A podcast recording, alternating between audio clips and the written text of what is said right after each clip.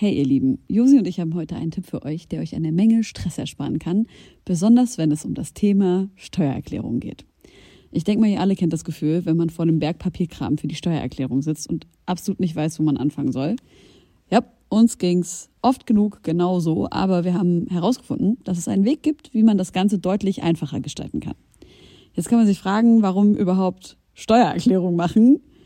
Ja, also, abgesehen von der gesetzlichen Pflicht gibt es einige gute Gründe dafür. Zum Beispiel könnt ihr mit der richtigen Herangehensweise sicherstellen, dass ihr keine Steuerrückerstattung verpasst und euch sogar Geld zurückholt, das euch zusteht. Taxfix macht es möglich, die Steuererklärung in kurzer Zeit und ohne großen Aufwand zu erledigen. Ihr müsst euch dabei keine Gedanken über komplizierte Steuerformulare oder Fachbegriffe machen.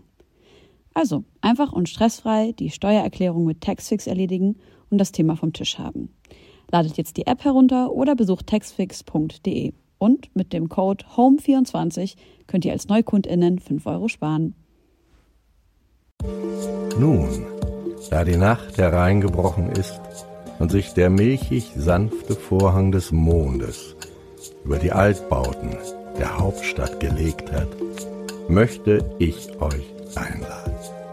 Ermöglicht durch euch höchst selbst, geschätzte Homegirls und Homeboys, geschätzte Homegirls und Homeboys, geschätzte Homegirls und Homeboys, geschätzte Homegirls und Homeboys. Da Josi noch am Apfelkauen ist, würde ich euch heute herzlich willkommen heißen zu unserer neuen Sendung von den Homegirls und herzlich willkommen an einen Gast, den ich also ich bin ein bisschen, bisschen super excited, weil ich ein bisschen super Fan bin. Herzlich willkommen, Miss Platinum. Hallo. Hallo. Hallo, wie geht's? Ganz gut. Ja? Ja, danke. Wir sind. Mir geht's auch gut, danke, Helene. Ja, sorry. Sag doch einfach mal was. Jetzt, wo du noch immer noch nicht runtergekaut ich, ich wirklich immer noch nicht. Oh, ich hatte so einen Hunger heute. Ja. Ähm, nee, ich freue mich auch besonders, dass du da bist, weil ich glaube, wir hatten in einigen Sendungen schon drüber gesprochen, dass man sich in den letzten Jahren auch so ein bisschen gefragt hat, was du machst. So, ich glaube, es gab nie eine Zeit, wo man sehr viel über dich als Person wusste, sondern immer viel über deine Musik. Ja. So, und wir haben uns das immer mal zwischendurch gefragt, so, was Ja. macht eigentlich Miss Platinum heute? Und wir jeden- würden sie so gerne einladen und dazu befragen. Und heute deshalb- ist der große Tag, das große Interview. Wir werden alles über dich erfahren. Dein ganzes Leben wird breit getreten. Dein äh, letztes Album ist vier Jahre schon her, richtig? Äh, ich glaube, es ist 2015 rausgekommen. ja, das ist, Ja. sind tatsächlich vier Jahre und jetzt hast du dich äh, kurz entschlossen, ganz schnell noch ein Album zu machen. Ist das, war, du bist ja, ist ja kein Geheimnis, wir sitzen hier im Studio, du bist hochschwanger. Wahrscheinlich, wenn die Sendung rauskommen wird, wirst du schon äh, dein Kind auf die Welt gebracht haben. Oh mein Gott. sein, Ey, und Spaß. Und das Album ist auch schon draußen. Alles ist draußen. Alle Releases sind gedroppt. ähm, ist das Album in deiner Schwangerschaft schon entstanden oder war das davor noch? Nee, es war davor noch. Ah, okay. Ähm, äh, ben sagt zwar immer, ich soll erzählen, äh, dass äh, bestimmte Songs während der Schwangerschaft entstanden sind, aber nee, sind sie an, tatsächlich alle schon vorher. Ähm, und zwar hat eigentlich wirklich dieses Album vielleicht so irgendwas zwischen zwei und drei Jahren gedauert. Oh, wow. Also nicht, dass wir jetzt diese ganze Zeit äh, über an, dran uns totgearbeitet haben, aber in diesem Zeitraum ist es sozusagen gereift. Von der Idee, von, von den ersten Demos, die ich Ben gezeigt habe und ähm, bis zu dem Endprodukt. Habe ich das richtig gelesen, dass du die ersten Demos, also selber geschrieben, auch selber schon am Beat gebaut hast und Ja. genau so ge damit gekommen bist, dass du nicht auf andere Beats mehr, also keine Beats mehr pickst, um darauf zu schreiben, sondern sagst so, das habe ich im Kopf und das soll irgendwie grob so aussehen.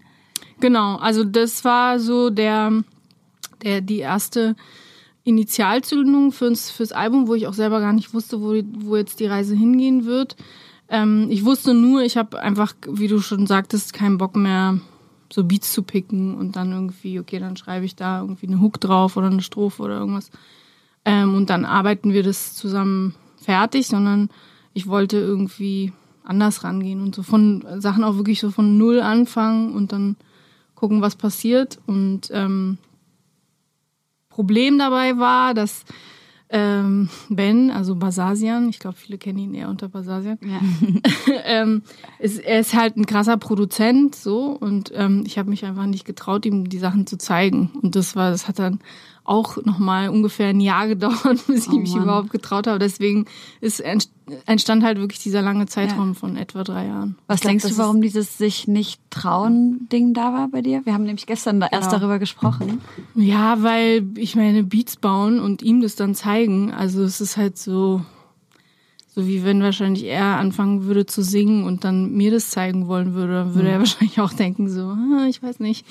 ähm, und ja, also es, ähm, das war eigentlich so das, das Hauptding, dass ich jetzt nicht an mein, an dem, was ich sonst immer mache, singen gezweifelt habe, sondern eher an diesem, okay, ich habe jetzt hier eine Skizze von null angemacht und ähm, man kann auch irgendwie verstehen, wo die Reise hingehen soll, aber es klingt halt noch nicht so geil. Ja. Und wie weit ist es von dem entfernt, was es jetzt geworden ist? Ähm, teilweise gar nicht so weit und teilweise sehr weit. Also es gibt so, es gibt, ja, also wir haben natürlich ähm, dann im Laufe der, des, der Entstehung auch sehr viele Sachen einfach neu gemacht. Also ich glaube, von den Demos, die ich damals gemacht habe, ist kaum was übrig geblieben. Wirklich. Ja. Krass. Und äh, Aber die Arbeitsweise ist geblieben. Also ich habe trotzdem dann manchmal irgendwie alleine angefangen oder so.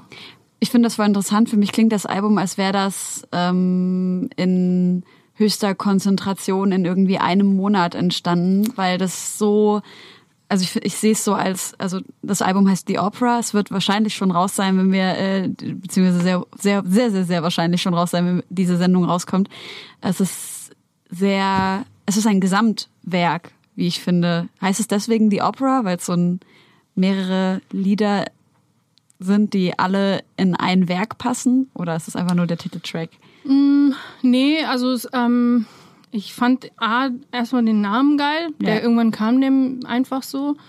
Und ähm, ich wollte schon damit auch ähm, suggerieren, okay, das ist jetzt was anderes, was, was wir jetzt zusammen machen. Das ist jetzt nicht, ist jetzt weder ein normales Miss Platinum Album noch irgendwie äh, knüpft es an irgendwie was an, großartig. Und ähm, ich finde halt, die Opera, wenn man jetzt so wirklich auch an Oper denkt, dann denkt man ja auch an eine Aufführung, an etwas, Ja. wo man sich hinsetzt und der Vorhang geht auf und man wird irgendwie, da passiert halt Ja. irgendwie was. Und ich finde, die Musik klingt schon so sehr, die ist halt so sehr bildgewaltig. Ja, also, absolut. Ja, und das irgendwie hat dann der Name total gepasst. Du hast mal in einem Interview gesagt, dass du ähm, irgendwie diese Tiefgründigkeit deiner Texte jetzt auf Deutsch besser äh, umsetzen kannst. Ich glaube, als du bei Popstars irgendwie in der Jury warst, so zu der Zeit. Ähm, Ich du lachst. ganz viel darüber erfahren. Stimmt, lass uns mal über Popstars sprechen. Ja, unbedingt. Voll gerne. Ich glaube, das ist wirklich für dich ein unangenehmes Thema, aber für Leute, die überhaupt nichts damit dieser Welt zu tun haben, also auch für mich, ich finde das mega in spannend. dieser Fernsehwelt. Ja, ich finde es voll spannend äh, zu wissen, was so hinter den Kulissen abgeht. Ich weiß nicht, wie es euch geht, aber wie, wie viel ist da gestellt, wie viel ist da gefaked, wie viel darf man im Nachhinein darüber erzählen? Stimmt, hast du so eine Non-Disclosure-Erklärung unterschreiben müssen? Nee, nee, Okay. nee. Ich habe mich aber einfach, also ich habe mich ja sehr bedeckt gehalten danach. Ähm, habe mich ja auch tatsächlich zurückgezogen, um an meinen Sachen zu arbeiten. Ähm, aber ich ähm, fand's, ich fand's irgendwie sehr strange Welt. Also Das war so eine äh, Woman Edition, oder? genau, nur In Frauen in der Jury- Jury und auch nur Kandidatinnen. Ja.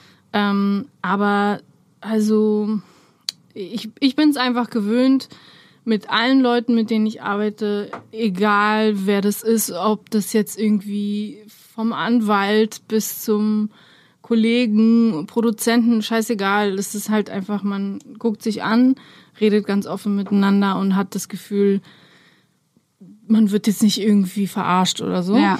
Und ähm, da hatte ich schon das Gefühl, dass einem irgendwie sowas gesagt wird, so ins Gesicht, so, ja, ja, klar, machen wir so. Und dann dreht sich derjenige um und macht was komplett anderes. Das ist so diese klischeehafte Medienwelt. Aber ne? es ist so. Und das Krasse ist, ich glaube, also ich habe dann festgestellt, ähm, ich glaube, die merken das noch nicht mal. Das ist halt das viel Schlimmere daran, wenn man sie dann darauf aufmerksam macht, so, ey, sorry, aber wir haben doch eine andere. Du meinst jetzt aber so die Redaktion gehabt? oder auch die Jurymitglieder? alle. ja, alle. alle so. Okay. Alle, ich sag mal, alle, die irgendwie mit in dieser Fernsehwelt Ja. so äh, sich so sicher fühlen oder einfach so viel damit zu tun haben. Waren ja auch nicht alle äh, so Vollprofis, also ich ja auch nicht, ähm, was das angeht, aber ja, das fand ich irgendwie krass. Wie anstrengend war denn da so ein Drehtag irgendwie als und wie viel hat man sich da angeguckt? Und das ist ja eine Gefühlsachterbahn, oder? Die man da fährt während so eines Castings.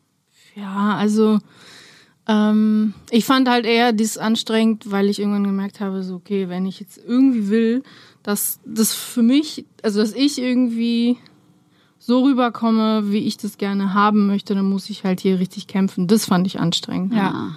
Ähm, und deswegen, also irgendwann bin ich auch richtig sauer geworden, habe aber dann versucht, es nicht in der Kamera zu zeigen, weil es natürlich auch, dann kommt man halt rüber wie die krasse Zicke oder so. Ähm, und dann hatte ich auch einfach Angst, dass die dann daraus wiederum was machen könnten. So. Ja, scheiße. So. Das schwingt schon mit, Ey, oder? ohne Spaß, dass man da auch keine Abnahmen hat und so, ne? Es geht ja dann einfach, man sagt was und die dürfen das ja dann so zusammenschneiden, wie die das wollen. Ja, dann das war ja auch das Problem, dass es eine geschnittene Sendung ist. Ne? Also Ja. dass, ähm, dass es halt nicht live war. Also live ist immer was anderes. Ja, das voll. ist ja auch so, da fühle ich mich dann ja auch viel wohler, weil das kenne ich ja auch von, von Konzerten Ja. oder von anderen Situationen. Aber so, das war echt irgendwie. Und wie ging's dir mit diesem andere Künstler bewerten? Weil ich hätte nämlich immer das Bedürfnis, allen das Gefühl zu geben, hey, das hast du total gut gemacht und voll, Sechs von zehn. nee, voll, voll schön, dass du das äh, so probiert hast und das ist wirklich ganz toll, dass du dich so ausdrücken kannst und dass du dich traust, auf die Bühne zu gehen und sowas. Aber ich hätte damit, glaube ich, total Schwierigkeiten zu sagen, ey, das ist halt, ich glaube, es ist nicht dein Ding.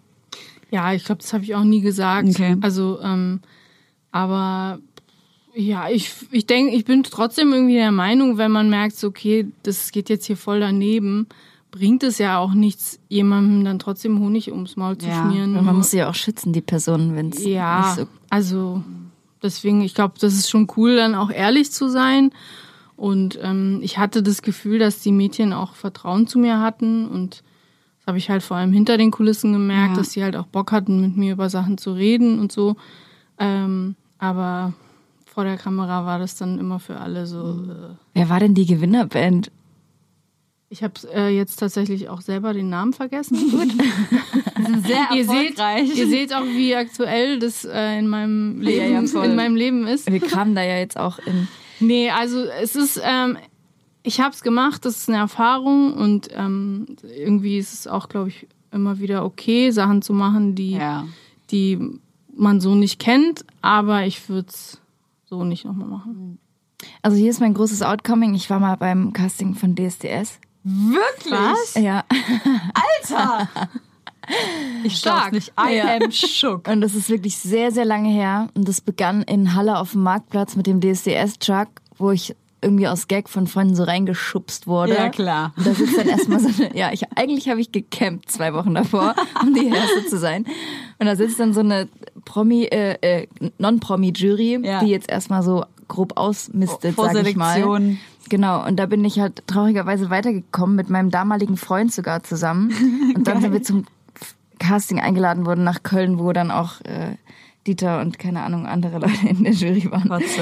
Und da sind wir wirklich auch hochkant rausgeflogen. So, also es war, Was habt ihr gesungen? ach, ich habe irgendwas Eigenes gesungen und äh, die haben mich wirklich nur so aus Höflichkeit aussingen lassen. und äh, mein Kumpel haben sie echt, also mein Freund damals haben die echt richtig äh, beleidigt auch. Was? Und danach mussten wir so Szenen drehen, wie wir draußen an der Brücke stehen. Wir waren ja damals zusammen, die wollten das voll so inszenieren als Ja, klar. pärchenmäßig, äh, wo wir so Hand in Hand über über die ähm, Fluss in Köln jetzt hier einfügen.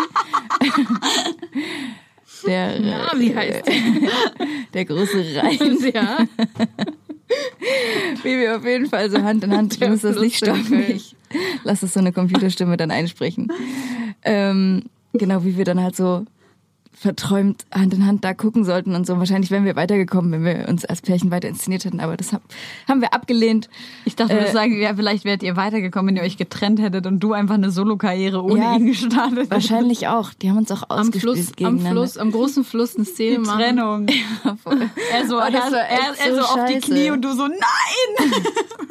genau Bitte das nicht. nicht. Nicht jetzt. Es war ganz schlimm und es ist sehr lange her und es gibt keine Aufzeichnungen davon. Sehr traurig. Das wäre jetzt nämlich meine nächste Frage gewesen. Nein. Wie kann das denn sein? Aber das ist wirklich sehr, sehr, sehr, sehr Hast du lange dafür her. gesorgt, dass es keine, Ja, dass genau. es aus dem Internet gelöscht Ja, wurde? ja. Ich glaube, wenn wir RTL anrufen und da einfach mal fragen, welche Staffel war das?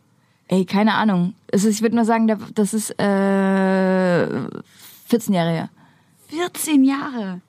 Krass. Ich erinnere mich aber Auf auch jeden noch, Fall eine der Anfangs, also nach Alexander Klaas, aber vor allem, was jetzt kam. ich erinnere mich auch noch daran, dass ich einmal heulend aufgewacht bin, weil ich geträumt habe, dass ich auch bei DSDS oder irgendeiner so einer Talentshow, wo Kinder hätten auch mitmachen dürfen, mitgemacht habe. Und dann bin ich aufgewacht und dann ist mir aufgefallen, dass meine Eltern mir, mir das niemals erlauben würden, mich so bloßzustellen in so einer Sendung, was ich natürlich damals nicht verstanden habe. Ich dachte natürlich, ey, ich bin elf und ich bin voll die krasse Sängerin. So natürlich gewinne ich Deutschland sucht den Superstar. Und war halt, ich hab, bin halt aufgewacht und geheult, habe auch voll mit meinen Eltern gestritten. Dann so, ihr wollt meine Zukunft zerstören. ihr wollt nicht, dass ich ein Star werde. Und Aber da- jetzt bist du ihnen dankbar, oder? ja, ey, Gott sei Dank. Gott sei Dank haben mir meine Eltern ein bisschen Vernunft. Ey, Meine, meine Mutter hat. Ich wäre auch nie zu sowas hingegangen. Ich wurde immer gefragt. Ja. Von, ich habe ja eine sehr große Familie ähm, aus Rumänien und die, die waren immer so, hä? Das verstehe ich überhaupt nicht. Wieso gehst du nicht zu sowas hin? So halt so ganz am Anfang. Ich weiß, ja, auf gar keinen Fall. Das ist Sehr halt gut. einfach der falsche Weg. ja. Ich glaube, meine Mutter hat damals auch voll gut reagiert. Sie hat dann gesagt, mach das doch, ist doch voll okay. Mach doch. Und dann, sie wusste halt ganz genau, ich traue mir das sowieso nicht, dahin zu gehen. Sie war so, ich un- unterstütze dich. Das ist voll okay, dass du das machst. ah, ey, naja. Gut, haben wir das auch, haben wir das auch abgehakt? Ja, oder? Ich, ähm, ich würde sagen, wir gehen mal in den ersten Musikblock rein. Äh, der komplette Block, das hatten wir noch nie, ist komplett von Miss Platinum. Wir haben drei Songs, ähm, weil wir haben Rainbow Jesus schon auf der Playlist seit dem wahrscheinlich vor, vor, vor, vor vorletzten Mal. Äh, Erzähl mal die Geschichte von gestern, unsere magische. Ach so, ja. Oh mein Gott, wir sind im Auto gefahren. Du hast es ja schon gesehen in der Insta-Story. Ja. Und wir haben ähm, Rainbow Jesus gehört und dann hat's geregnet und vor uns ist halt einfach genau in der Hook ein Regenbogen entstanden. Das Uns ist so ein echt Auto super. gefahren durch den Regen und permanent, dieser Regenbogen war permanent vor unserem Auto, weil das Auto Ja. vor uns das Wasser auch gespritzt hat und wir waren halt nebenbei und haben halt einfach übelst laut mitgegrölt. Ja. Und es war so ein epischer Moment. Voll. Ich so war ganz selig. Ich war echt ganz selig. Wirklich, das war war wirklich ganz schön, krass. das war magisch. Ja. Ich hatte auch ein bisschen Gensis und fast Pipi in den Augen. Aber ich bin auch ein bisschen nah am Wasser gebaut gerade. Dinge, die Josi nie im Leben sagen würde.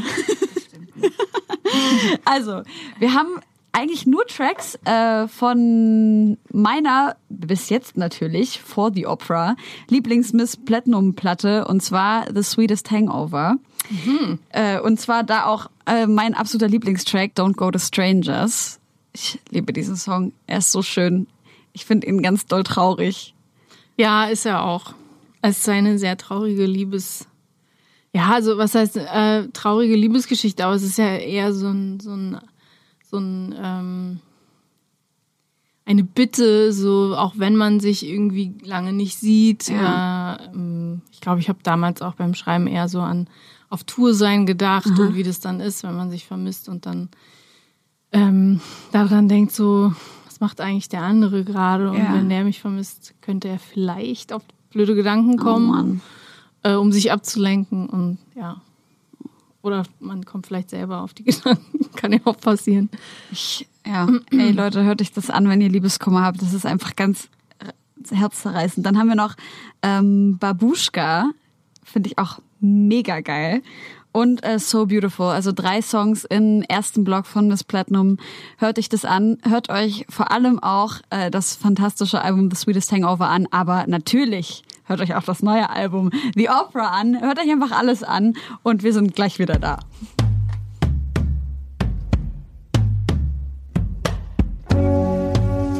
Wir sind wieder zurück. Vom Balkan Pop gehen wir über in, wie heißt das neue Genre? Gibt es ein neues Genre? Für The Opera? Ja. Genre The Opera. Ja, nice. Fick-Genres. Wieso bist du weg vom Balkan Pop? Hat's dafür, gab's dafür irgendwie einen bestimmten Grund?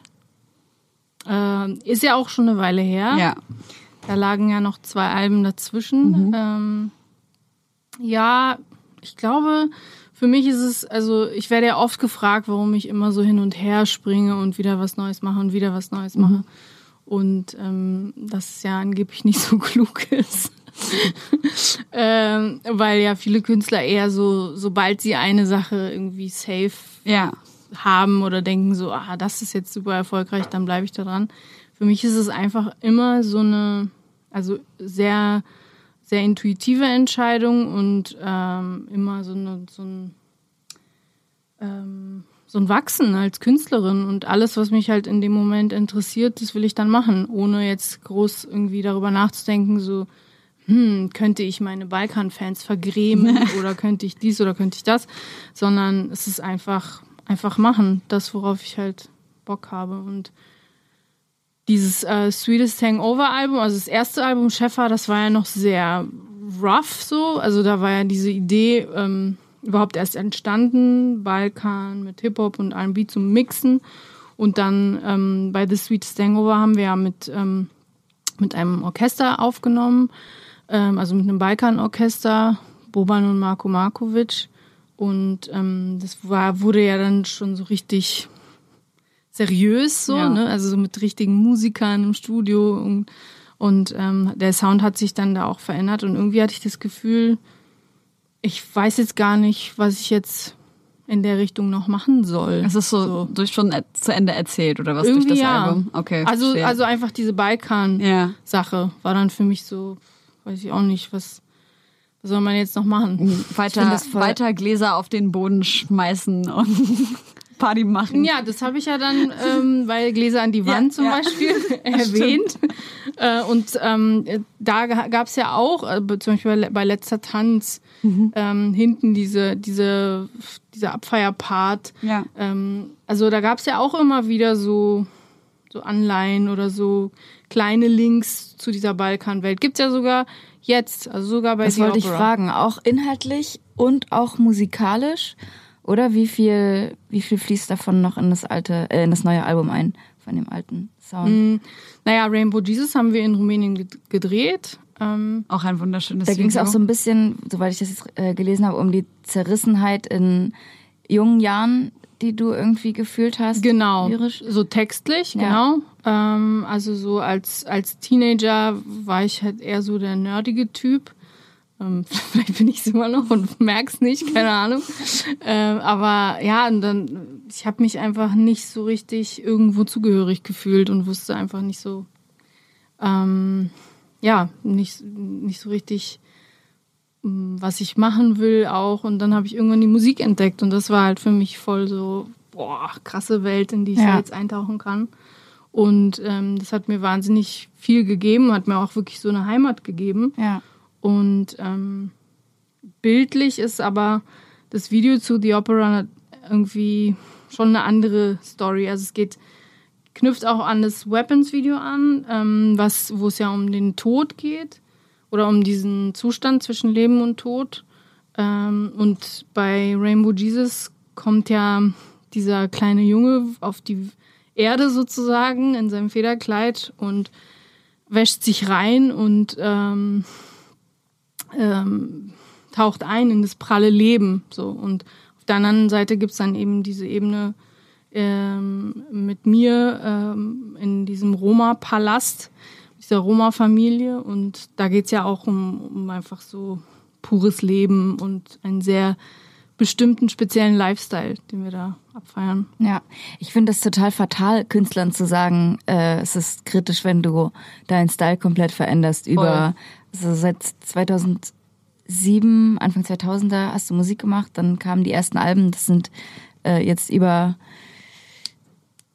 äh, Viele Jahre. Es gibt ja noch eins äh, davor. Ich weiß gar nicht, ob ihr das kennt. Rock Me. Ich habe es Genau. gelesen, aber ich Das kannte kam- es ehrlich gesagt nicht. Ich, Das kam ja 2005, glaube ich, raus. Ja. ja. Also seitdem bringe ich Alben raus. Das ist jetzt dann insgesamt das sechste Album. Das ist für mich auch Wahnsinn. irgendwie krass. ja, ist wirklich krass. Ähm, aber ja, für mich macht es auch keinen Sinn. Man muss also ja auch dazu stehen, sagen- Also was heißt stehen zu bleiben, aber so eine, so, man entwickelt sich ja auch als Mensch weiter, man, ähm, die Interessen verändern sich vielleicht auch. ja, Trotzdem glaube ich, also gerade bei der Auswahl, die du ge- getroffen hast von The Sweetest Hangover, finde ich, ähm, wenn man jetzt äh, The Opera hört, ich glaube, dass man da voll viele Parallelen hört. Ja, absolut, absolut. Also ähm, die, die Tracks könnten im Einzelnen auch in, auf The Opera stattfinden. ja.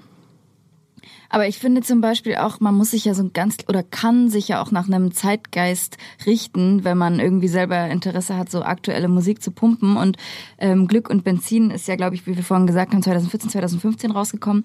Das war ja auch eine Zeit, als Deutschrap, also kann ich mich erinnern, auch gerade so ein Tief hinter sich hatte. So das Splash lief scheiße, ich wusste nicht mehr, was ich auflegen soll. Deutschrap war irgendwie komisch geworden und dann wurde das ja so durch Crow und Materia und Casper äh, auf auf der Welle, auf der du ja auch mit So eine poppige geschwommen, Ebene. geschwommen bist, genau, wieder, Ja. also ich sag mal, jetzt gar nicht negativ gemeint, aber so Mainstream gemacht. So, Ja, es wurde einfach wieder interessant. Und das ist natürlich, ich finde es total nice, dass es eine Zeit war, in der du so aktiv dabei warst, so wo es halt wieder für, für Deutschrap nach oben ging und man ja trotzdem auch sehr experimentell bleiben konnte, wie Ja. du es ja auf dem Album auch gemacht hast. Wobei ich mich genau in diesem Jahr daran erinnere. Ähm, das war nämlich, ich bin, da wurde ich gerade 18 oder ich weiß gar nicht mehr genau, 18 oder 19. Und Hatte so voll dyskalkuliert. keiner kann rechnen. Und Geografie ist die auch eine, eins von äh, zehn. Ein Drittel von uns kann es auf die Schwangerschaftsdemenz schieben. So, wir sind halt einfach nur dumm. ähm, äh, und da war ich das erste Mal auf dem, also genau, da habe ich halt vorher auch immer, also war, ich war zwar ein bisschen spät dran, aber auch äh, The Sweetest Hangover gepumpt, so, das war halt äh, äh, mein Album und dann habe ich auf einmal überall in der Stadt, bei mir auch in Leipzig, ähm, so Aufkleber und glaub, weiß, was Plakate gesehen, genau, wo drauf stand, Miss Platinum ist tot. Und ich war so, Google, Google this. ja, genau. Und dann stand dann irgendwie drunter irgendwas mit dem Album oder ein Datum oder irgendwie sowas. Und dann war ich so, ah, okay. Genau. Und Ich glaube, das mit dem mich- Album stand das mit drauf. Ich habe das irgendwie auf? Splash gesehen und Kreuzberg war voll plakatiert davon. Vielleicht nur ein Datum unten oder sowas? Ich erinnere mich nicht mehr. Äh, ich auch nicht mehr so genau. Ich weiß aber, dass es war so, es war so, Miss Platinum ist tot, es lebe Miss Platinum. So diese, die, die Königin ist tot, es lebe die Königin. Ah, okay. Und, Ja, ähm, nice. Gut, das, diese Reference habe ich natürlich überhaupt nicht gepeilt. ähm, aber ich erinnere mich daran, da war ich eben dann auch das er- allererste Mal auf dem Frauenfeld und da habe ich aber noch gar nicht so richtig auf dem Frauenfeld gearbeitet, sondern nur so ein bisschen so, also im, im, auf dem Zeltplatz so ein bisschen reportagig und so ein Müll gemacht und habe die Toilette gesucht und bin Gott weiß wie ins Backstage gekommen. Genau in dem Moment, wo ich echt eine Toilette gesucht habe. Und ich, das war das erste Mal in meinem Leben, dass ich auf einem Festival war. Ich habe überhaupt nicht gepeilt. Weißt du, dass es auf dem Festival eigentlich nur Dixie-Klos gibt so? Und ich bin halt einfach irgendwo lang gelaufen, dachte, ich finde bestimmt gleich ein Klo. Und dann bin ich schnurstracks ins Backstage gerannt und war dann auf einmal in der Backstage-Toilette und habe halt Materia gesehen, wie er dann davor stand und bin dann halt direkt zu ihm hin und ich so, hey, du kennst doch Miss Platinum, warum steht denn überall Miss Platinum ist tot?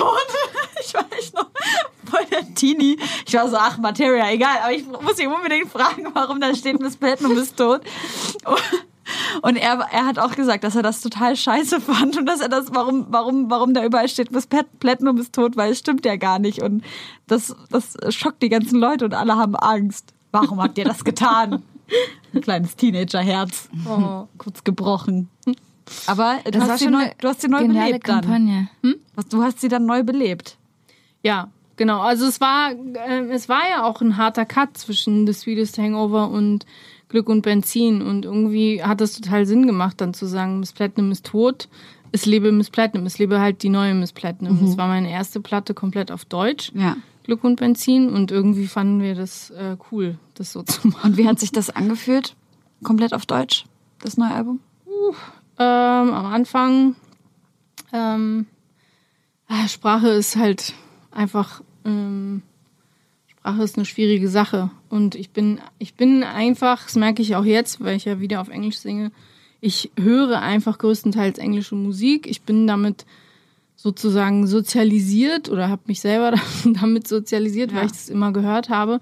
Und das geht ja irgendwie dann schon so in, in Fleisch und Blut über, auch wenn ich, auch wenn das nicht meine Muttersprache ist, aber irgendwie ähm, auf Deutsch, ich finde, ich finde das voll geil, dass es jetzt viel mehr Musik auf Deutsch gibt. Ja. aber ich hatte das Gefühl damals, also auch wir so als Team, wir haben alles auf die Goldwaage gelegt. Es war wirklich so mega anstrengend. Ja. Ähm, wir Jedes waren, Wort, wir waren du? überhaupt nicht locker unterwegs, was, was die Texte anging. Okay. Also ich auch nicht und ähm, keiner irgendwie aus dem, aus dem Umfeld, mit dem ich das, äh, das Album gemacht habe. Und dadurch war das halt schon äh, eine etwas schwerere Geburt. Ich finde nach wie vor, es ist mega geil geworden, aber ähm, ja, es war schon, es war schon eine andere Nummer. So. Hast du da auch schon so mitproduziert wie jetzt auf dem neuen Album? Oder? Ja, auch. Mit den Crowds zusammen. Mhm, genau. Die haben auch die beiden Alben vorher gemacht. Ja. Und ja, für alle, die die Crowds nicht kennen, sind, glaube ich, einfach seit vorher hießen die Moabit, da warst du ja auch schon Background-Sängerin dort, oder? Und das ist ja wirklich auch nochmal ewig her. Genau. Das ist ja bestimmt auch voll krass zu sehen, wenn man Auch jetzt sehr sieht, was lustige die Videos, die man sich angucken kann. Wirklich? Ja, bin ich auch drin. Okay. was die denn? Crowds alles geschafft haben in den letzten Jahren, Ja, diese. Entwicklung sich jetzt anzugucken und zu sagen, ey, ich war damals mit dabei. So, danach haben sie krasse Sachen gemacht wie äh, Stadtaffe, Haus am See. Sie haben auch, glaube ich, Haus Bei am dem Meer. Album habe ich ja auch See. mitgearbeitet bei Stadtaffe. Ah, okay. Was hast du da genau gemacht? Ähm, ich habe mitgeschrieben ähm, bei manchen Songs und singe bei Haus am See. Ja. Ach, geil. Sag mal, hast du, warte mal ganz kurz. Es- There's a bell ringing in my head. Gibt's nicht so einen Peter Fox Miss Platinum Track, wo es um so heiraten geht? Come und Marry? Me, ja genau. Ja, Das, das war wiederum, also, oh Peter, will you das war marry me? wiederum vom Album Schäffer. Und, So. ah, okay, ja. und das Und ist so war- mega Das war das erste, ja genau, und das war das, der erste Auftritt von Peter Fox und da hat er sich aber noch Pete Fox genannt, weil ich glaube, er war sich selber noch nicht so genau im Klaren darüber, was, äh, was das jetzt damit mit dieser Figur auf sich hat.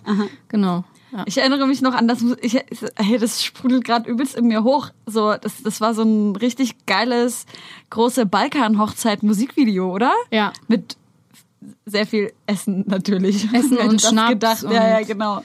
Tanzen und Ja, ich erinnere mich auch. Es ich ist- habe das geliebt. Und sehr äh, witzig auch mit diesem ähm, äh, deutscher Mann kommt in diese in diese Welt rein Gefühl irgendwie. Ja.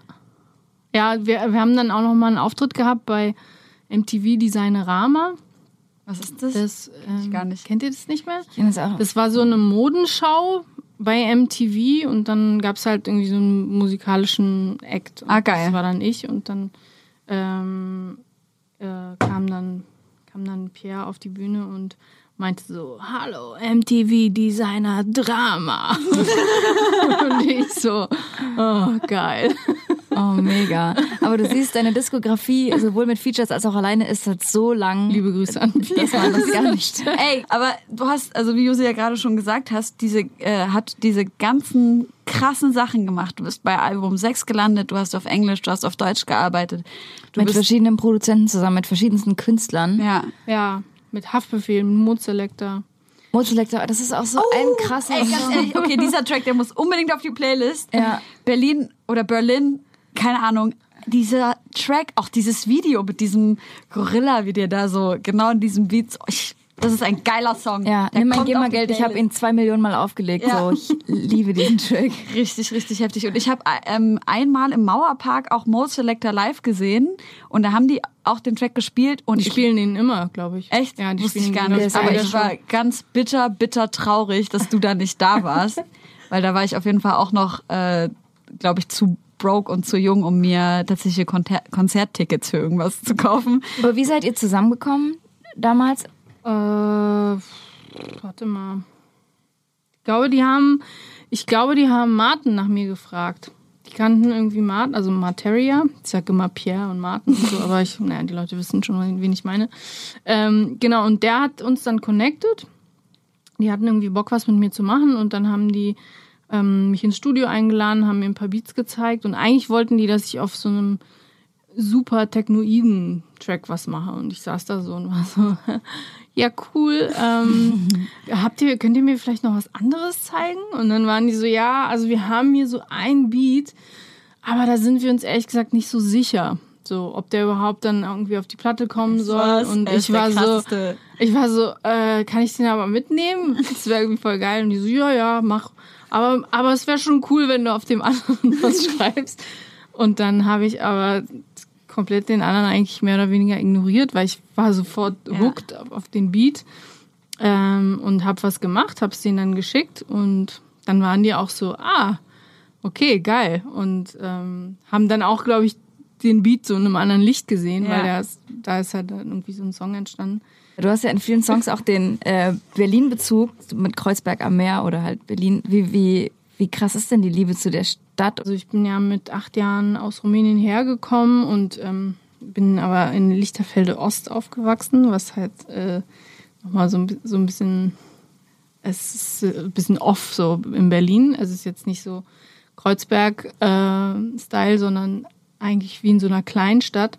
Und als ich dann ähm, irgendwann Berlin als Ganzes verstanden habe und äh, so, dann war es für mich auf jeden Fall so, okay, hier, ich will hier nie wieder weg. Ich finde das so Oh, geil. Und ähm, ähm, Ich dachte nur, weil man hört ja trotzdem so eine minimale Ironie dann irgendwie auch raus in den Texten, so die so, ja, Lattemütter in Kreuzberg und so und äh, Ja. alles, es werden so viele Analogien gezogen.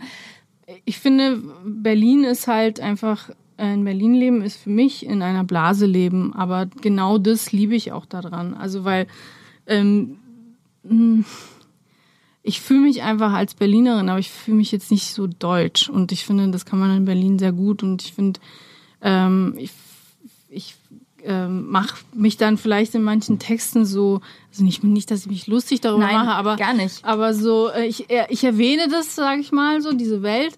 Aber ähm, wenn ich ehrlich bin, dann gehöre ich selber dazu. Ich trinke auch nur Hafermilch und Voll, ähm, ich auch. Ich lache trotzdem über Soja-Latte-Mütter. und Latte auf Eis mit äh, äh, Agavendicksaft und so. Also Das klingt mega. Wie geil wäre das jetzt? Wie geil wäre das jetzt? ich Wirklich? wurde früher dafür so krass gehatet und so krass ausgelacht. Also gerade von äh, von auch den Krauts und äh, Marlo, der ähm, viel auch getextet hat und früher auch bei Moabit war, der hat sich immer so krass darüber totgelacht. So meinte so, hey, trink doch einfach mal einen ehrlichen schwarzen Kaffee. So, auf gar keinen Fall. Ich brauche auf jeden Fall meinen super Special Latte, irgendwas. Ähm, ja, und jetzt ist es natürlich auch super normal geworden. Also es gibt ja, gerade was Kaffee angeht, ähm, in jeder Ecke unglaublich guten Kaffee. Hat sich deine Ernährung während der Schwangerschaft sehr umgestellt? Hast du es sehr geändert? Ich bin vor drei Jahren Vegetarierin geworden. Ähm, hab dann ähm, dadurch hat sich natürlich viel verändert und in der Schwangerschaft eigentlich gar nicht, ehrlich gesagt. Also nur, dass man halt auf, ähm, wenn, wenn man so ist wie ich und sehr viel im Internet liest. Und dann äh, hat, also dann lasse ich halt so ein paar Sachen natürlich weg, die man weglassen soll und habe dann irgendwie in jedem Restaurant so gegoogelt, darf ich das essen, darf ich das nicht essen. Das Was muss man schon- weglassen? Sag mal, ich bin Naja, voll also man, interessiert. man muss so, ähm, man soll halt so Rohmilchkäse weglassen. Rohmilchkäse. Ja, also es gibt Käse, der aus pasteurisierter Milch Ah, okay, hergestellt ja. wird und dann aus roher Milch. Aha. Das ist zum Beispiel Mozzarella, was eine sehr, Oh, sehr traurige Geschichte damn. ist, weil ich seitdem ich schwanger bin, wirklich keine einzige Pizza mit Mozzarella gegessen habe, weil ich Krass. das sehr ernst Also nehme. selbst wenn das dann nochmal durchgebacken Ja, das gekocht weiß ist? ich halt nicht. Also es, manche sagen so, ist dann okay, Ja. weil es war ja im Ofen. Ja. Aber dann denke ich so, ja, aber wie lange war das da drin? Ist es safe? Und, äh, und ähm, ja, Ja, also man kann so dann geil. halt auch mal ein Jahr auf Mozzarella verzichten. So. Ich finde es schon hart. Also Ja? darauf freue ich mich wirklich sehr, dass ich wieder Mozzarella essen kann. Ich muss echt sagen, als ich die Idee hatte, mit dir den Podcast zu machen, habe ich nie gedacht, dass wir bei Ernährungsumstellung in der Schwangerschaft Ey, irgendwann kein enden. Scheiß, das ist halt voll mein Thema. Ich habe vorhin schon äh, in der Pause, nee, Quatsch, bevor wir angefangen haben, gesagt, dass ich darüber nachdenke, ähm, eine Ausbildung in die Richtung entweder Dula oder ähm, Was ist denn Dula? Hebamme zu machen. Also eine Dula ist eigentlich eine Person, die ähm, die werdende Mutter in der Schwangerschaft, äh, bei der Geburt und nach der Geburt sowohl spirituell als auch physisch einfach begleitet und für sie da ist und für ihr Wohlergehen sorgt. Also einfach, dass das Wohlergehen des Kindes darüber auch gesichert wird, dass es der Mutter halt möglichst gut geht.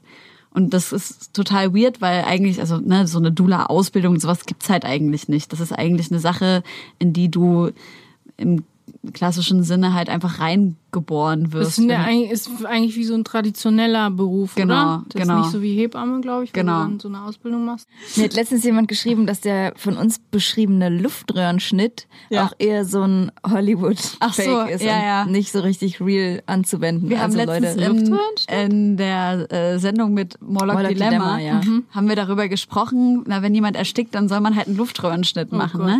Und wir haben halt darüber nachgedacht, wie man das macht. Und wir, ne, aus Hollywood-Filmen kennt man das halt so mit dem Kugelschreiber. Aber ich glaube, ich hätte das auch. Nee, Quatsch. Nee, die haben uns, glaube ich, in dem Erste-Hilfe-Kurs zum Führerschein machen gesagt, dass wir das nicht machen dürfen, weil das Nee, ja nee. Körperverletzung ist. wir wollen da mal von abraten jetzt. Ja, also liebe Leute. Aber wir können zu einem äh, Thema Kurioses aus der Wissenschaft kommen. Okay. Wo ich bald mal einen Jingle dafür vorbereitet äh, vorbereiten würde. Genau, haben werde, ja.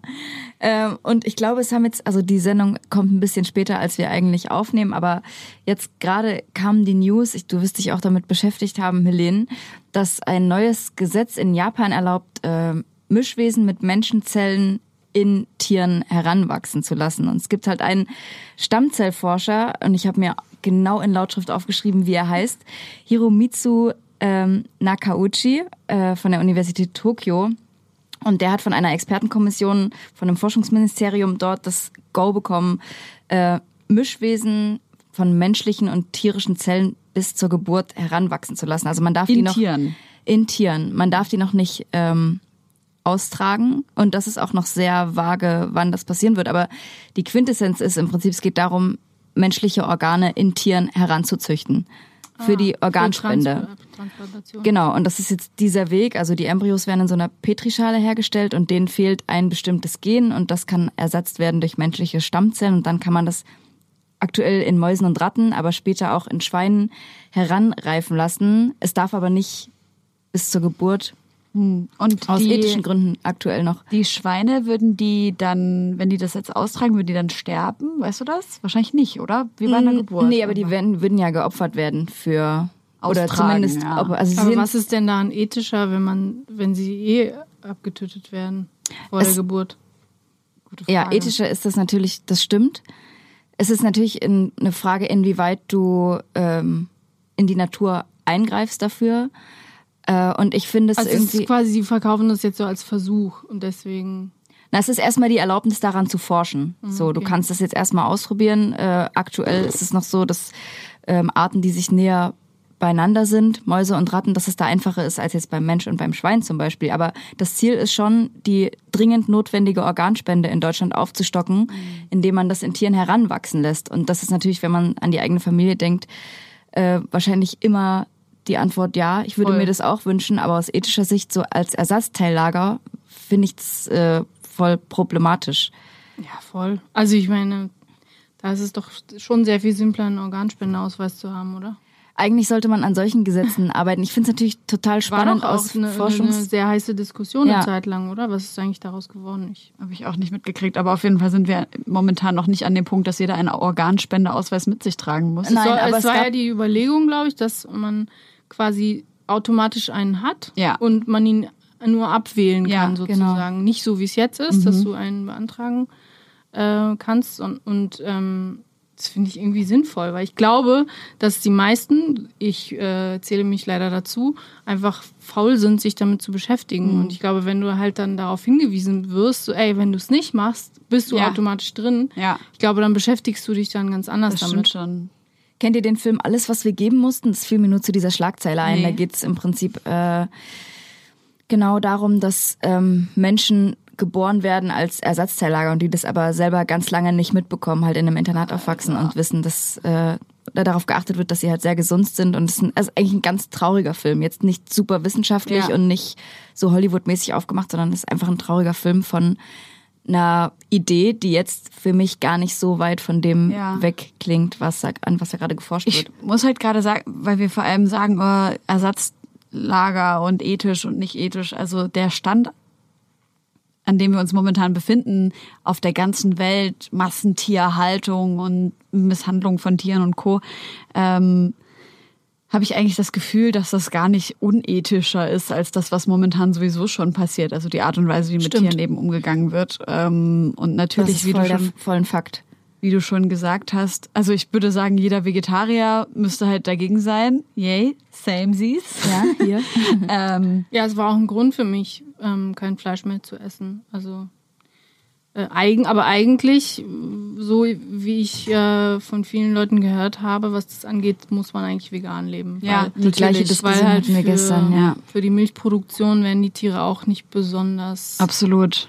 Also ich, auch wenn ich äh, auf Bioprodukte achte, aber ich glaube Ja. auch da ist es halt Ja, Total. voll. Und es geht einfach immer um die Masse. So, ich bin jetzt prinzipiell gar nicht so dagegen, dass man Fleisch isst. Also ich würde es selber nicht mehr machen, aber ich finde, das prinzipiell kann ich das schon verstehen, warum man das macht. Und ich verstehe auch, warum man Eier oder Milch mag. Es geht ja einfach um die Art und Weise der Haltung.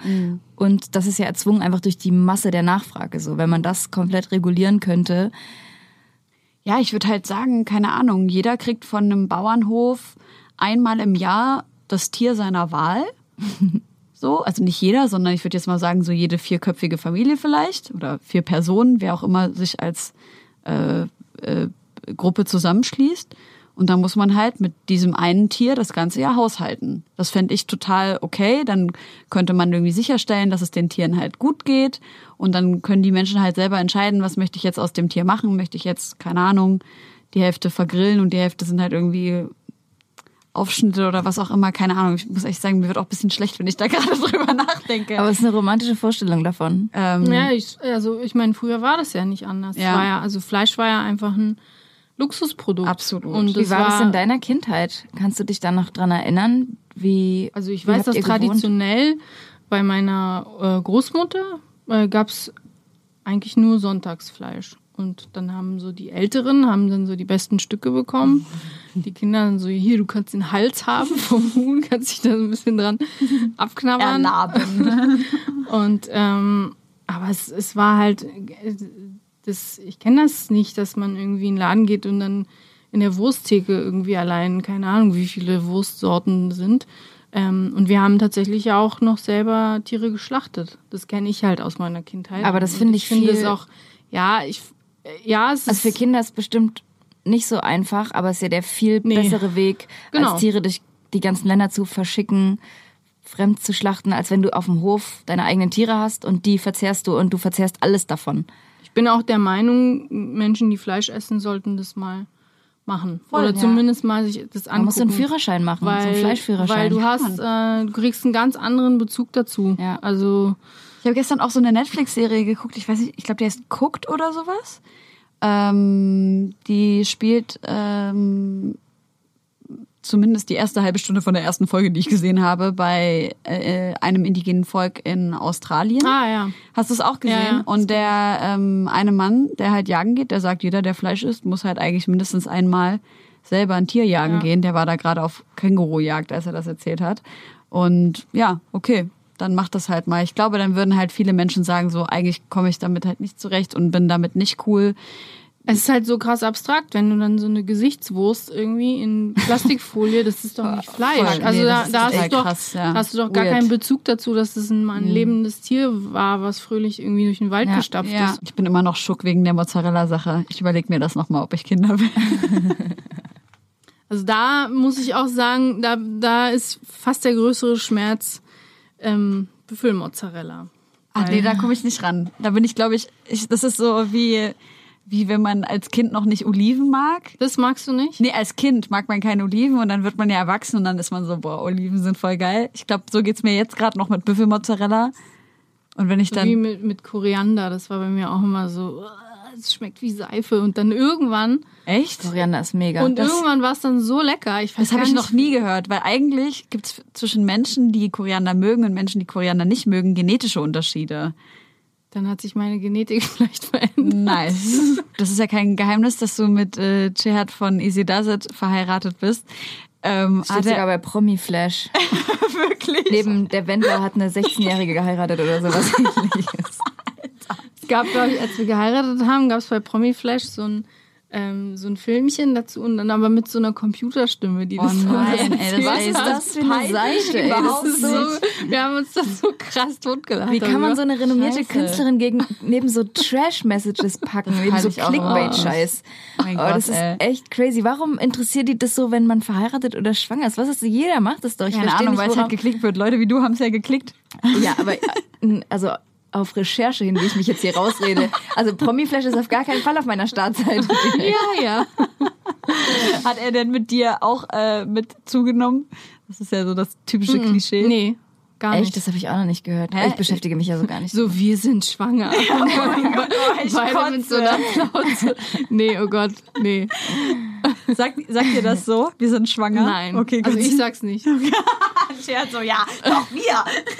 Nee, aber ich finde das irgendwie voll befremdlich. Manche sagen das, ah, ihr seid schwanger. Und dann Ja, bin ja. ich immer so, nee, ich bin Ja. schwanger.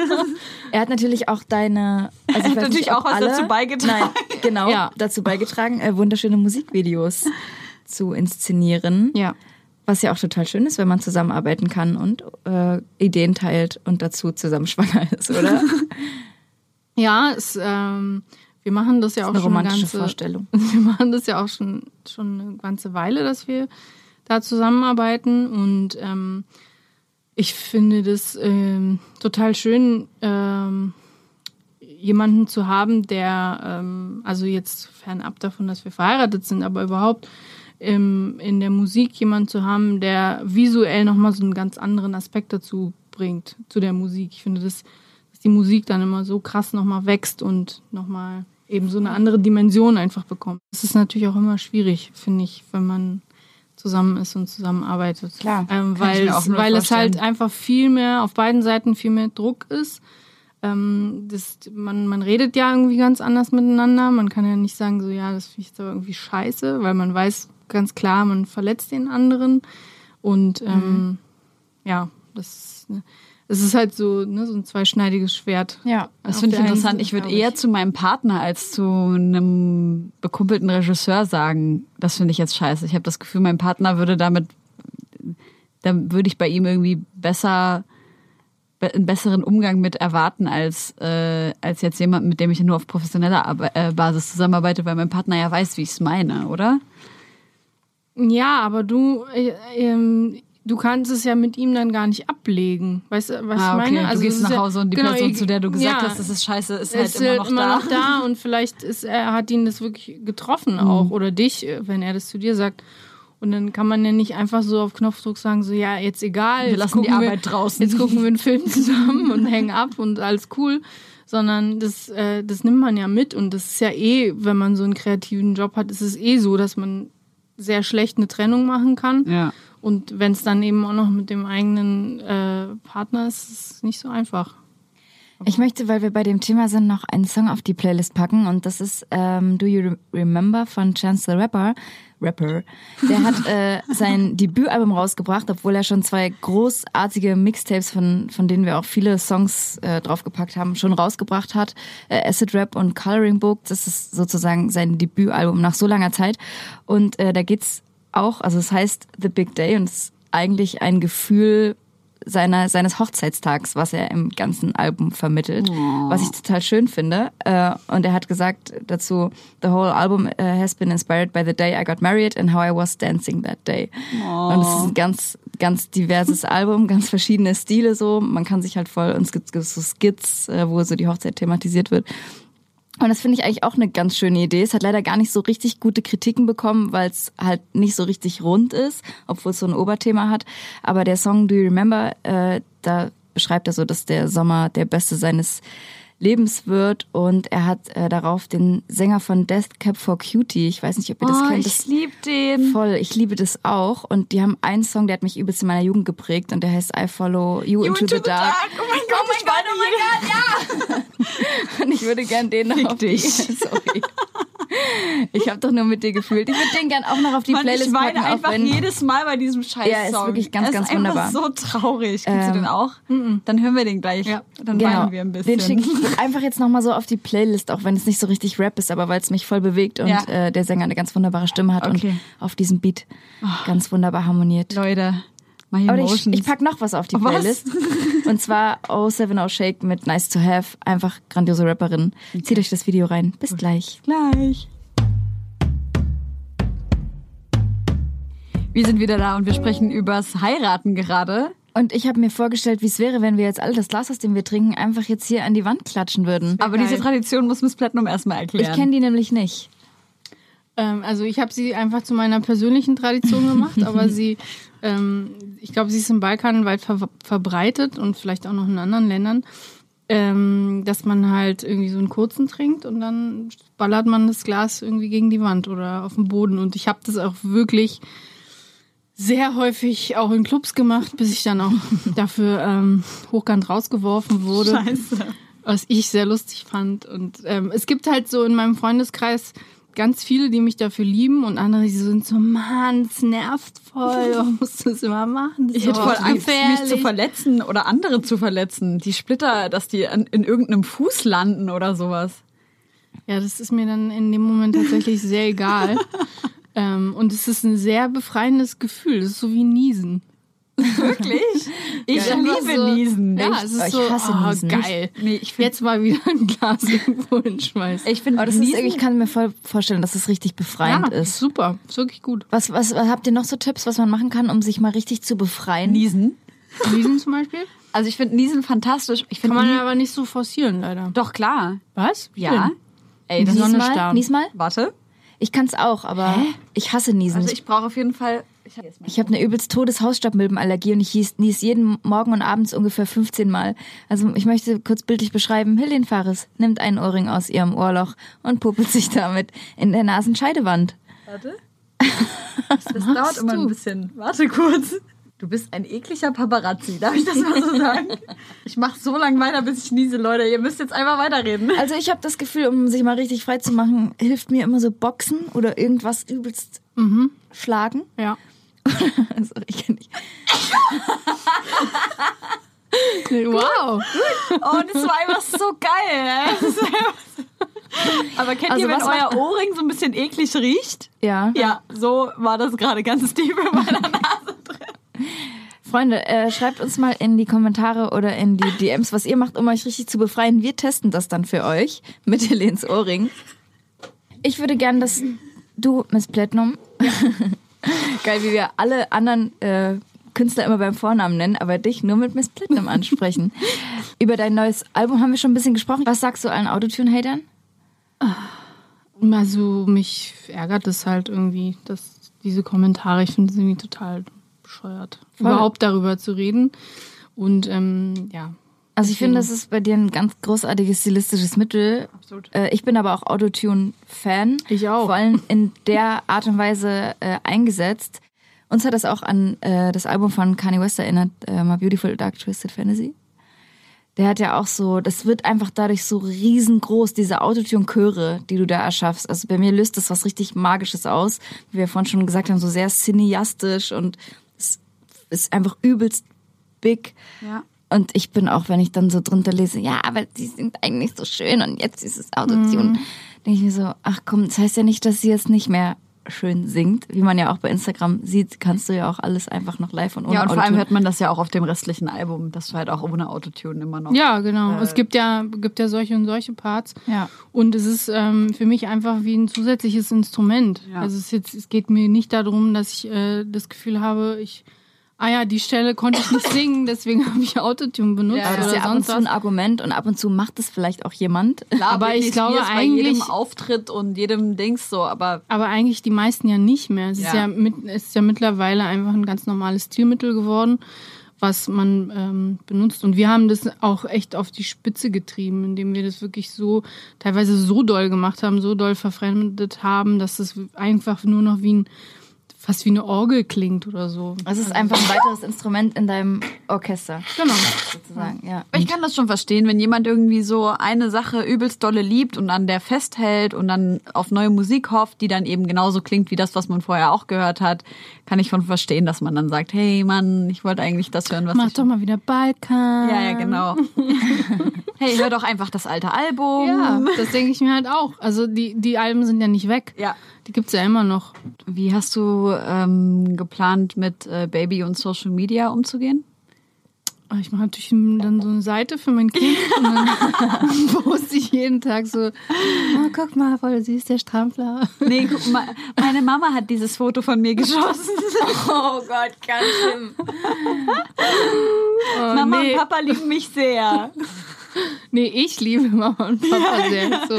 So nice. Äh, nee, äh, gar nicht. Also ähm, ich glaube, ich bin ja auch nicht besonders bekannt dafür, überhaupt mein Privatleben so doll preiszugeben. Und ich habe zum Beispiel auch mh, mit mir gehadert jetzt im Video äh, von Rain Rainbow Jesus, ob ich das machen soll, ob ich ähm, schwanger mich ins Video stellen soll und performen soll, weil es ja so mein, mein Outing eigentlich war, dass ich jetzt ein, ein Kind erwarte.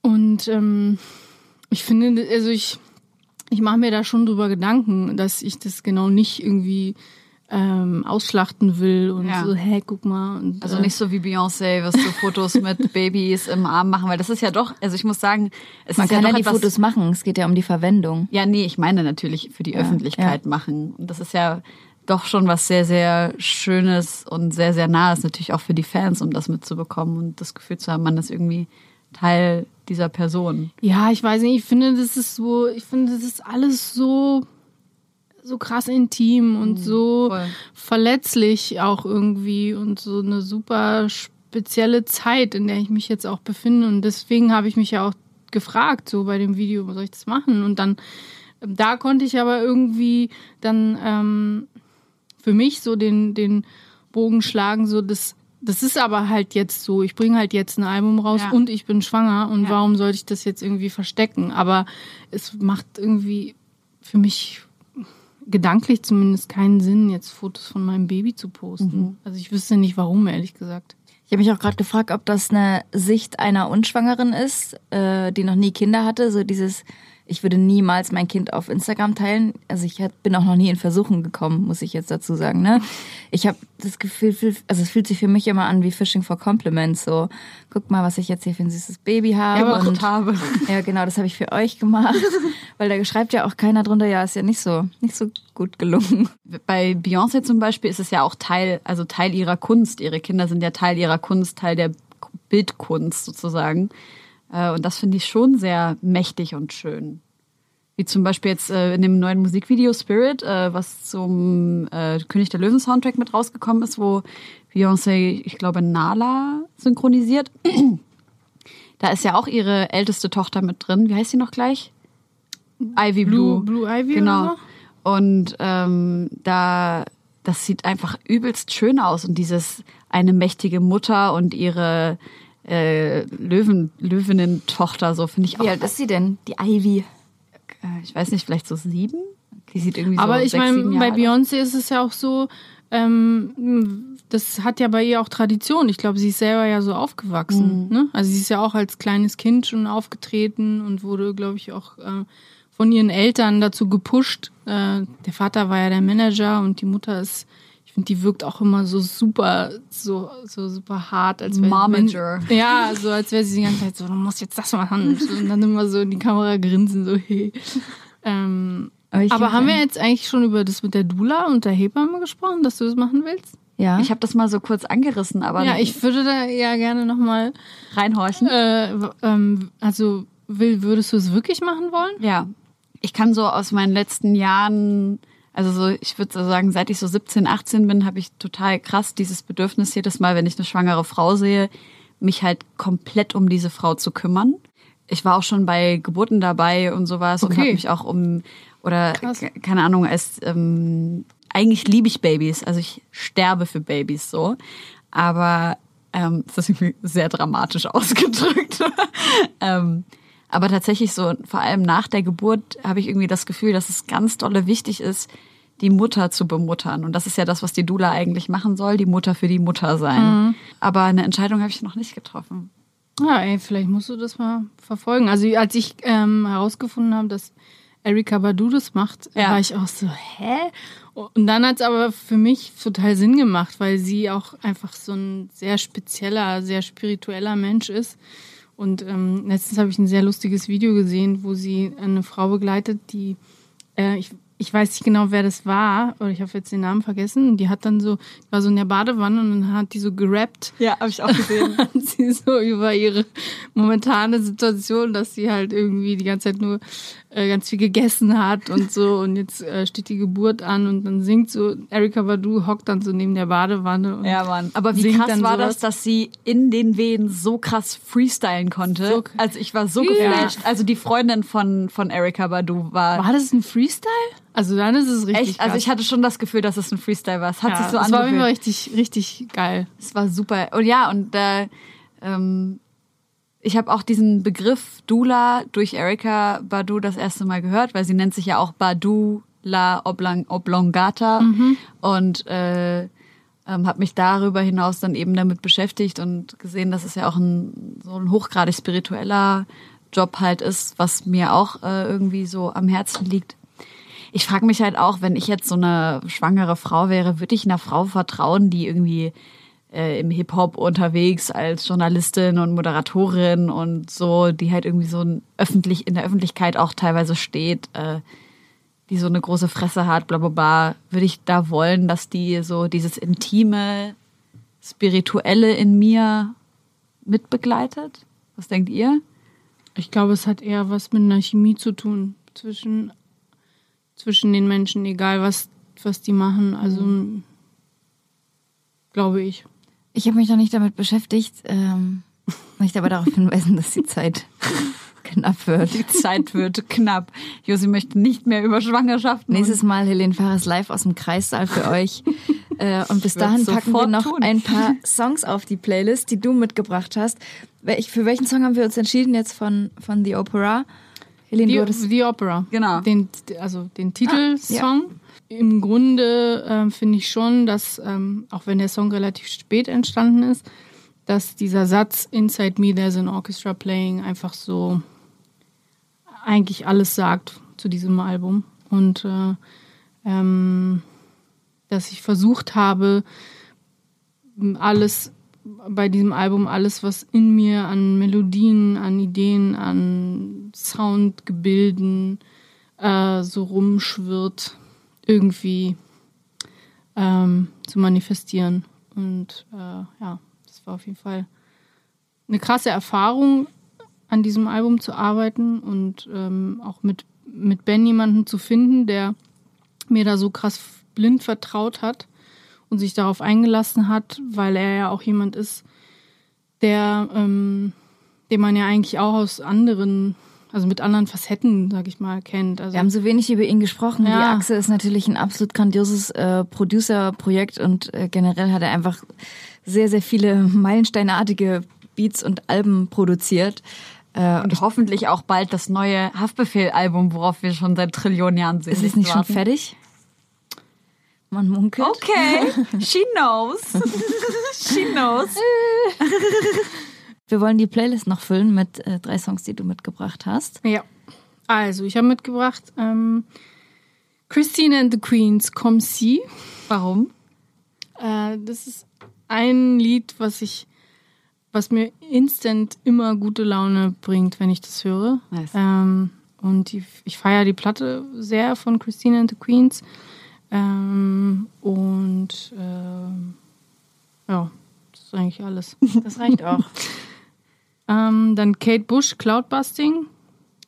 Kate Bush äh, muss man ja jetzt nicht so viel dazu sagen, hoffentlich. Ähm, hat mich ja auch schon seit längerem in, in meiner Karriere begleitet. Ähm, Babushka ist ja ein, ein, Lied von Kate Bush, was ich ähm, covern durfte. I did not know that. Ja, ja, ja. Mind blown.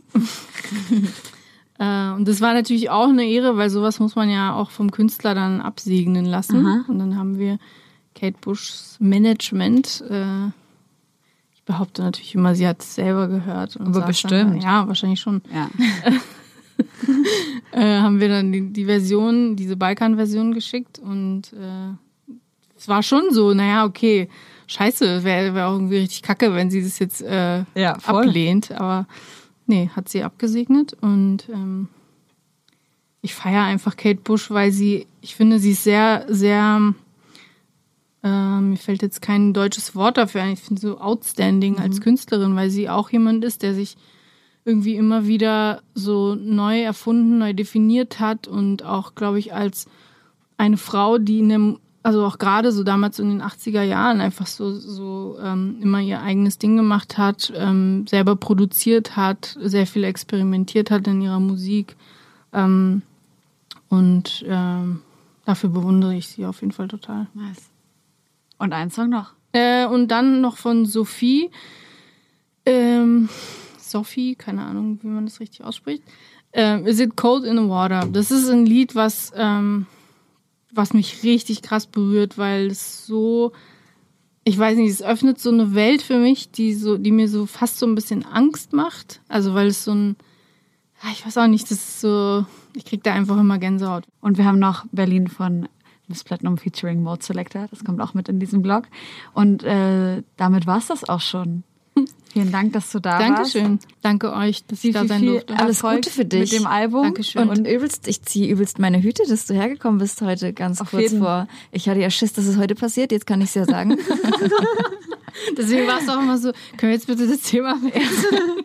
Ja, ja, ist ja alles cool ja, mit der Schwangerschaft und so. Zeit und so. aber die Zeit, genau. Oh Nein, also alles Gute für dich. Wir freuen uns Danke. auf die Babyfotos und den eigenen ja, genau. Blog. Den Kanal. Ich will das erste Foto vom, vom, vom äh, Gläser schmeißen im Krankenhaus. oh, das ist gut. Das wäre hart. Ja. Okay. Hört das Album. Wir sehen uns in zwei Wochen wieder und hören uns wieder. Äh, ansonsten verlosen wir noch was für euch und melden uns. Das waren deine Homegirls. Wir streichen mal das deine, oder? Das waren Homegirls. Das waren Homegirls? Das waren Homegirls. Das waren die Homegirls. Das waren wir. Tschüss. Tschüss. Tschüss.